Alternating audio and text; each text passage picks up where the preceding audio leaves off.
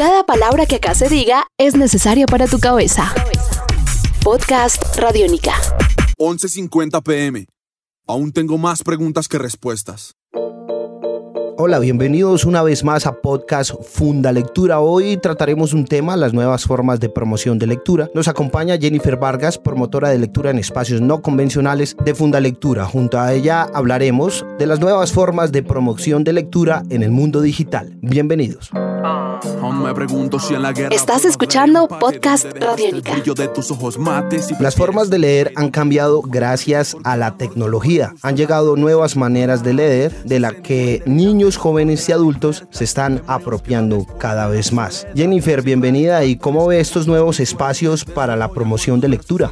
Hola Leo, eh, precisamente esos espacios generan apropiación, ¿sí? Me parece que juegan en muchos sentidos. Por un lado pueden ser un canal de divulgación para el encuentro, para generar diálogo, pero también es un canal de acceso. Eh, es el hecho de que uno encuentra en Facebook grupos de jóvenes, de muchachos que se reúnen a, hablar, se hacen preguntas, eh, ponen de moda hashtag precisamente para hablar de un libro cada mes. Son tertulias que se dan desde lo virtual, eh, no precisamente viéndose, viendo de frente al otro, sino conversando y generando ese espacio. Entonces me parece que son lugares muy ricos donde se puede encontrar al, otro siempre y compartir. Jennifer, ¿cree que estos espacios están aportando a la construcción y formación de lectores? Sí, estoy totalmente de acuerdo. Tal vez sí existe como algo de miedo frente a, lo que se lee en impreso y lo que se hace eh, eh, físicamente, ¿sí? viendo a una persona en una biblioteca, pero yo siento que el hecho de que exista material y que sea de libre acceso hace que los lectores, o sea, la gente que está empezando, que está arrancando en este cuento, que le gusta leer, pues pueda ver cualquier libro, entrar a cualquier repositorio, tenga libertad. Mire, Javier Celaya dice que las nuevas tecnologías sociales permiten a los lectores expresarse libremente sin ningún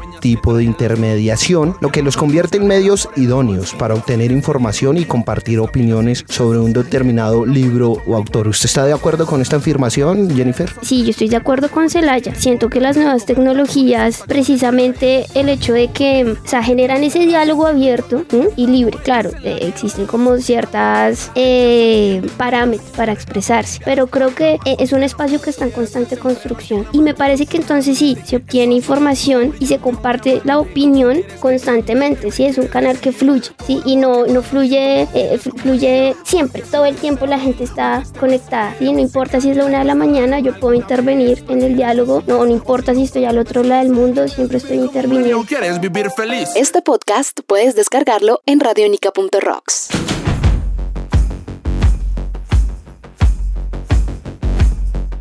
Jennifer, cuéntenos cómo es el futuro de la promoción de lectura a través del Internet y las redes sociales. Bueno, me parece que es muy positivo el panorama. Me parece que el hecho de que los jóvenes asuman eh, el papel de compartir lo que están leyendo o desde su historia lectora, porque suelen ser niños, desde que, o sea, muchachos que desde muy pequeños ya están leyendo, ¿sí? Y lo hacen como un ejercicio autónomo. Eh, me parece que, que cambia mucho la, la perspectiva del ejercicio. Ya no es el hecho de que tengo que tener a un profesor ahí diciéndome que tengo que leer, sino que yo también asumo mi papel. Lo hace uno por gusto propio. Me gusta leer, voy a compartir esto. Entonces cojo un celular con una buena cámara y hablo sobre, sobre los libros que me gustan, ¿sí? Pero también no cree que es un elemento de distracción la internet y esto que ah, ofrece toda esta plataforma. Sí, claro, ahí hay, hay, un miedo y es que yo siento que, que la herramienta no falla, sino que también tal, tal vez es el uso que se le da. Si Internet y las nuevas tecnologías nos funcionan para comunicarnos, para expresarnos, a, hablar sin atadura, sin alguna censura de lo que yo pienso, de lo que yo opino, pues también se puede caer en el error de, que no se utilice de buena manera. Bueno, Jennifer, eh, ¿cómo se deben acoger bibliotecarios y promotores de lectura a estas nuevas tecnologías? ¿Usted qué piensa de eso? Yo siento que hay que asumir el riesgo. Eh, uno es como esa canción de La maldita vecindad de Pachuco, ¿sí? Ujú, que, que sí. es una como, oiga, el hecho de que yo me vista así no quiere decir que sea muy distinto como usted fue antes. Sí. Entonces siento que uno como promotor de lectura o como encargado de un espacio tiene que arriesgarse a utilizar las herramientas ¿sí? de manera adecuada. Eh, es decir, a, a asumir el riesgo de que, bueno, voy a hacer un grupo y voy a hacer una tertulia virtual. Vamos a ver qué tal sale. Puede que salga muy bien, puede que yo le, le llegue a más personas, puede que esté compartiendo más ideas. Entonces me parece que puede eh, ser necesario en ese aspecto. Pero también como en la formación. Ah, actualmente ahora existen plataformas MOOC que son masivas y todas las personas pueden entrar allí y estar en contacto. Eh, y también existen cursos virtuales. Entonces siento que ta- tal vez esa, esa idea de educación cambia y el acompañamiento. Entonces que se generen foros de debate de cómo eh, realizar la promoción, realizar mejor la tarea del promotor de lectura eh, es algo muy valioso porque no todos podemos estar siempre en un mismo espacio. ¿m? Entonces si yo me puedo comunicar con otra persona que está en otro lugar, en otro momento, ¿sí? Es muy valioso. Podcast Radiónica.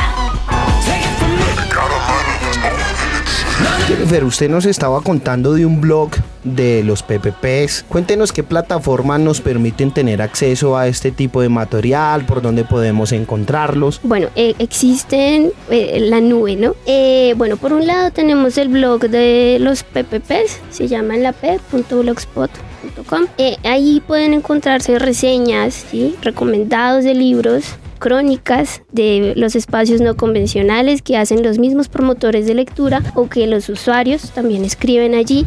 También hay, también hay un espacio de divulgación para las actividades que se están haciendo y eh, en su momento se intentó hacer una tertulia virtual. Yo creo que se puede retomar y allí ustedes pueden encontrar las conversaciones. También eh, Libro al Viento está por internet. Más de 100 títulos los tie- están en la página de ¿En qué Idartes página? Podemos encontrar la página de Dartes. de IDARTES y allí uno va a la pestaña de libro al viento y salen todos los títulos y uno los puede descargar totalmente gratis.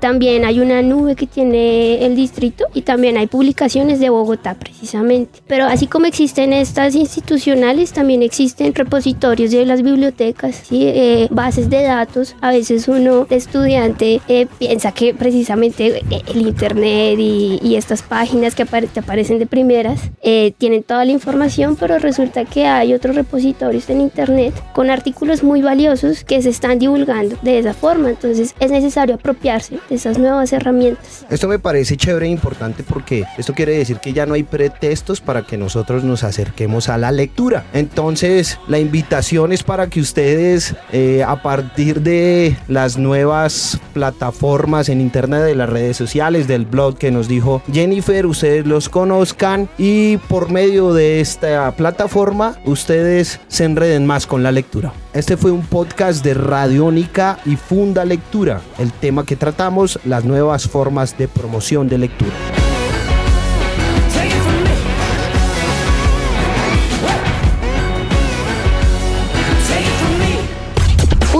Universo sonoro por recorrer. Podcast Radiónica.